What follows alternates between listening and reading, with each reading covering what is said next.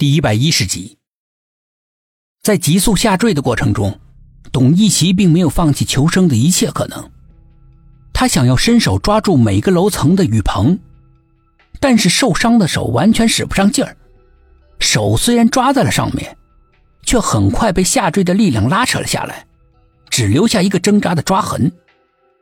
每抓空一次，董一奇的心就跟着猛地往下沉一次。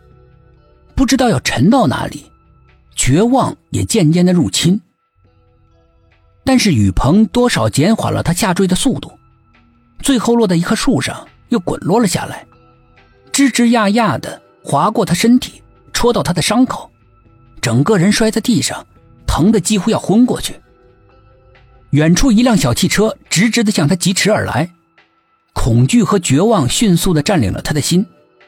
董一奇万念俱灰的闭上了眼睛。完了，彻底完蛋了，看来今天在劫难逃了。就在千钧一发之际，小汽车猛地刹住，薛品涵迫不及待的从小汽车里面钻了出来。一奇，还撑得住吗？董一奇这次从高楼上摔下来，虽然没当场挂掉，但也摔成了内伤，整个人不停的抽搐着，嘴里面不断的有血水涌出来。情况不容乐观。小小剑出现了，他气若游丝的说道。薛品涵轻轻的堵住他的嘴，什么也别说，保存体力，我送你去医院。他抱起受伤的董一奇，把他放到副驾驶上，系好了安全带，自己赶紧开车，以最快的速度向最近的医院疾驰。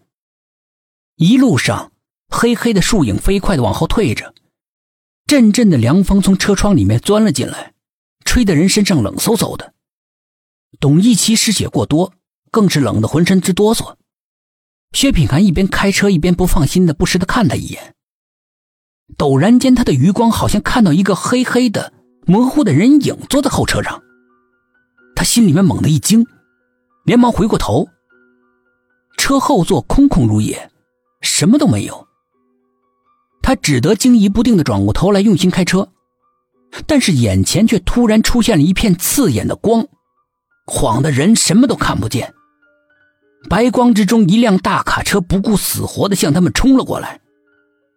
薛品涵被那片白光照得辨不清方向，只凭着感觉猛地一打方向盘，从大卡车的身边擦身而过。两辆车子摩擦发出的刺耳的吱吱声，有火花闪过。薛品涵靠近车门的那边，险些被摩擦掉了，但是不管怎么样，总算是躲过了一劫。而那辆大卡车却没那么幸运，一头撞在一块大石头上。司机从车里面爬出来，惊魂未定的看着眼前的车祸，百思不得其解。薛品涵看看董一奇，脸色苍白。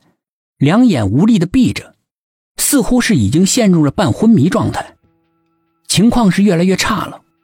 他更加心急如焚，心里面难受的像千万支钢针在扎，拼命的把车子开得飞快。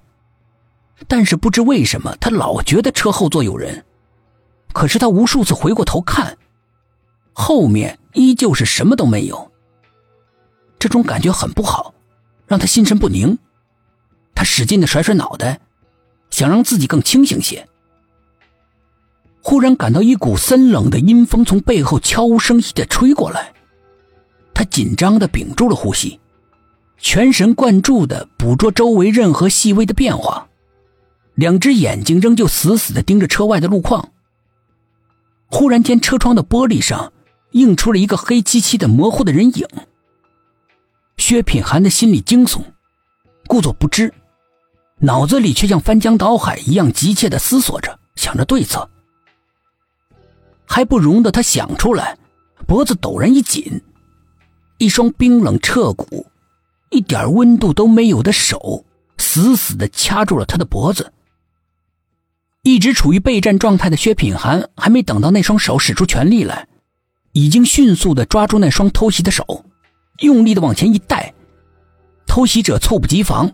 一下子从后座翻到了前面，薛品涵不等他释缓，一脚狠狠地踹在他的腹部，把他踢到了车外，他这才慌忙的抓住方向盘，稳住失控的车子，迅速的调转车头，想要向那个人撞去。然而路上什么都没有，那个人不见了。